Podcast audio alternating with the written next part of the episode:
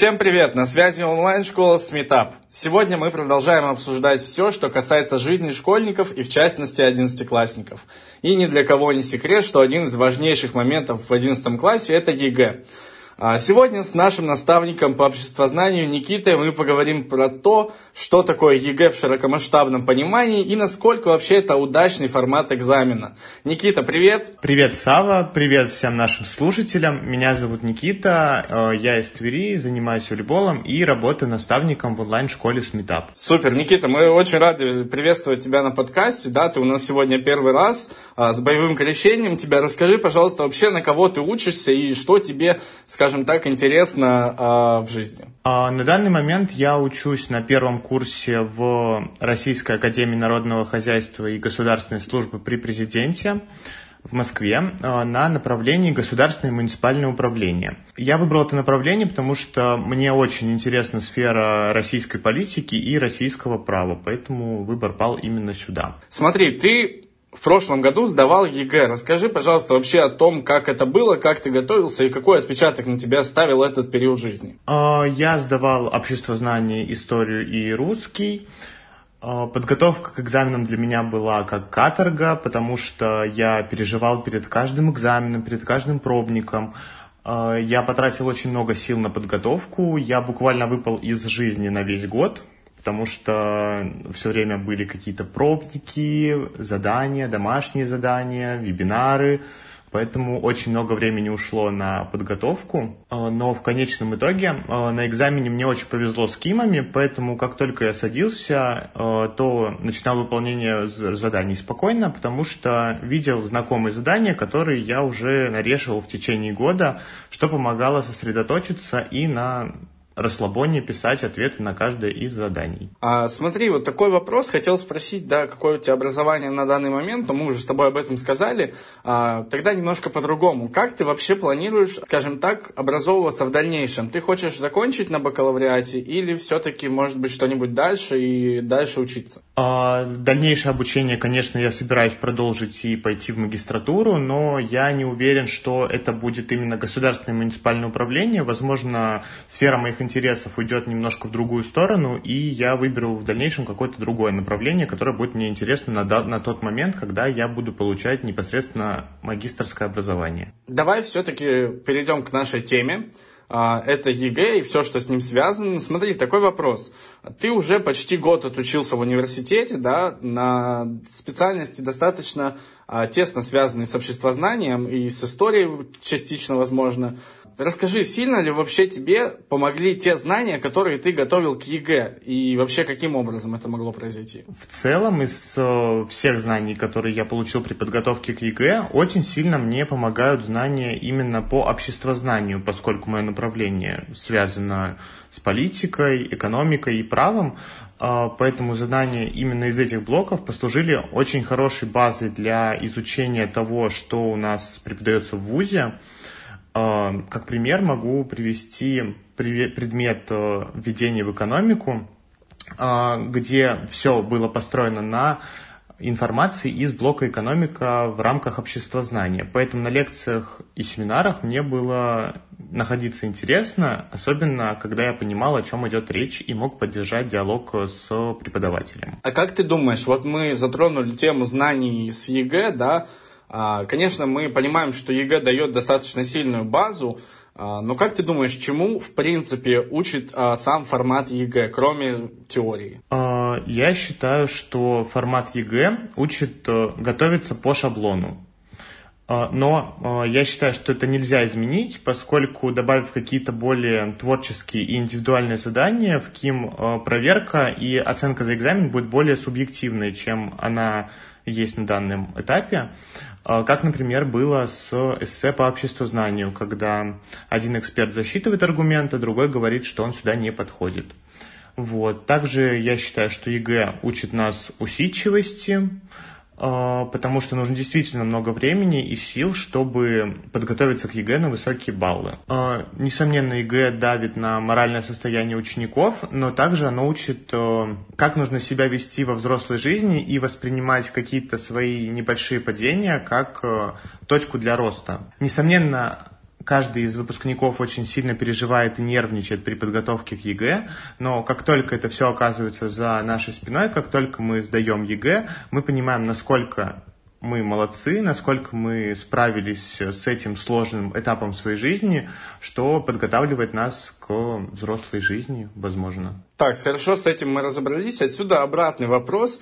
А, как ты думаешь, какие качества современных наших ребят, школьников а, убивает формат ЕГЭ? Ну, мы не говорим, да, про просто время и так далее, которое мы тратим на него, а именно про качество. Что не дает развивать себе единый государственный экзамен? А, здесь я отвечу уже, как я ответил на прошлый вопрос. ЕГЭ как формат убивает индивидуальность и умение творчески подходить к выполнению различных заданий, поскольку ЕГЭ это лишь шаблон и умение готовиться по формату, что не подразумевает наличие какой-то творческой нотки в экзамене.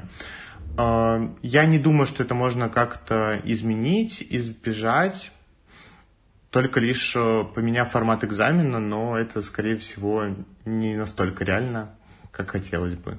Так, а если у нас такая ситуация, что школьник, одиннадцатиклассник, он на самом деле а, более творческая личность, ему не особо нравится как-то работать по шаблону, и что делать тогда? Ой, ну для таких ребят есть э, альтернатива, это все различные олимпиады, которые можно сдавать как э, Всероссийскую Олимпиаду школьников, так и перечневые Олимпиады от различных университетов. Кстати говоря, в нашей онлайн-школе есть курс по Олимпиадам по праву и обществознанию. Вот. Если кто-то хочет, то может обязательно записаться и плодотворно подготовиться к Олимпиадам. Да, действительно, согласен. Это достаточно новый курс, а, и мы с нетерпением вас ждем. А, можете искать ВКонтакте группу Олимпиады по праву и обществознанию от Сметап, и ребята с распростертыми объятиями помогут вам подготовиться к Олимпиадам не хуже, чем можно подготовиться к ЕГЭ.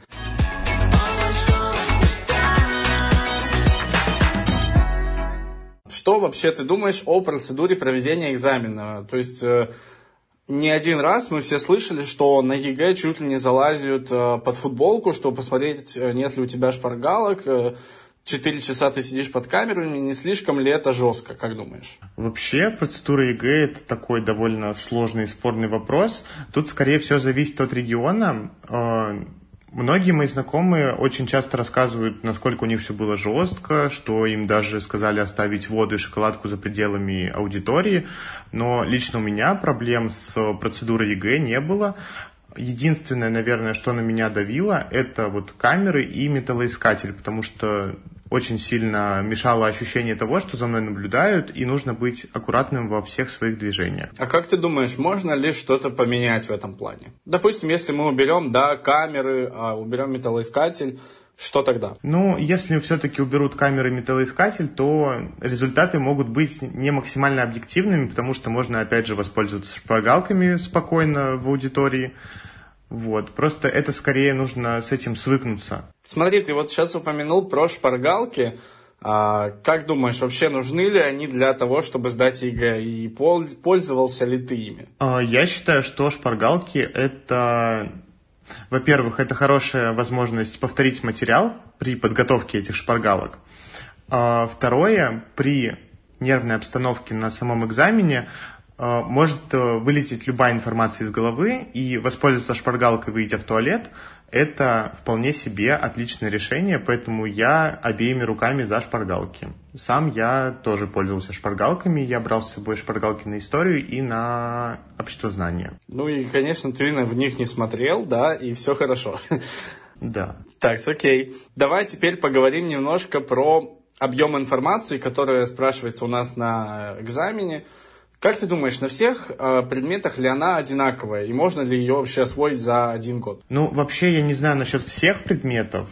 Знаю, что по биологии и химии очень большой объем информации, но все мои знакомые смогли подготовиться к этим предметам на хорошие баллы даже за год-полтора осваивания программы. А касательно меня, программу э, истории общества знания и русского языка можно освоить за год вполне реально, потому что вообще я в 10 классе собирался сдавать информатику и профильную математику, и лишь к 11 классу я решил, что буду сдавать историю общества знания, поэтому времени на подготовку было как раз один учебный год.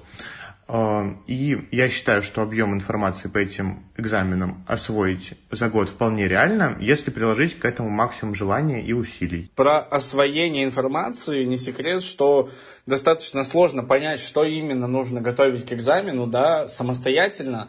Как ты думаешь, обязательно ли вообще готовиться с репетиторами, чтобы сдать ЕГЭ на хорошие баллы? Ну, вообще, репетиторов я считаю несколько устаревшим форматом, потому что занятий с репетитором недостаточно. Одно-два занятия в неделю и там одна-две домашки – это мало для полноценной и плодотворной подготовки. Поэтому я считаю, что ходить именно к репетиторам вовсе не обязательно, когда есть очень большой спектр онлайн-школ, где можно учиться из любой точки мира, практиковаться практически каждый день, э, что делает подготовку более удобной и простой.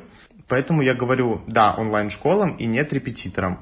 По поводу самостоятельной подготовки, естественно, подготовиться самому можно, но э, это бывает сложно в силу многообразия информации в интернете, в каких-то справочных пособиях. А, поэтому нужен человек, который поможет выбрать нужный объем информации для того, чтобы плодотворно подготовиться к ЕГЭ. А, Никита, в завершении нашего подкаста я хочу попросить тебя, а, как человека, который уже прошел этот сложный путь э, подготовки к ЕГЭ, как человека, который помогает готовиться к ЕГЭ, а, дать несколько, на твой взгляд, самых важных советов а, для наших слушателей, для одиннадцатиклассников. Так, нашим слушателям я хочу пожелать много-много нервов, сил при подготовке к экзаменам. Также я советую вам прислушиваться к объективной критики, возможно, советам от э, учителей, преподавателей, наставников, репетиторов. Они все-таки хотят вас направить на более хороший результат, помочь вам отыскать точки роста. Э, и также не забывайте хорошенечко отдыхать, потому что это очень важно для функционирования вашего организма, чтобы еще лучше готовиться к единому государственному экзамену. Супер, Никита, спасибо тебе большое, что пришел к нам на подкаст поболтать а, про формат ЕГЭ. Да, каждого из нас это когда-то коснулось или коснется в будущем. Я надеюсь, что твои размышления помогут кому-нибудь, возможно, переосмыслить а, то, насколько страшный, да, в кавычках, а, экзамен, и более со спокойной душой готовиться к нему. Спасибо тебе огромное. Спасибо. Ребята, спасибо, что послушали наш подкаст. Продолжайте готовиться, мы в вас верим. Осталось совсем немного, и у вас все обязательно получится. Всем большой удачи. Всем пока-пока. Всем пока-пока.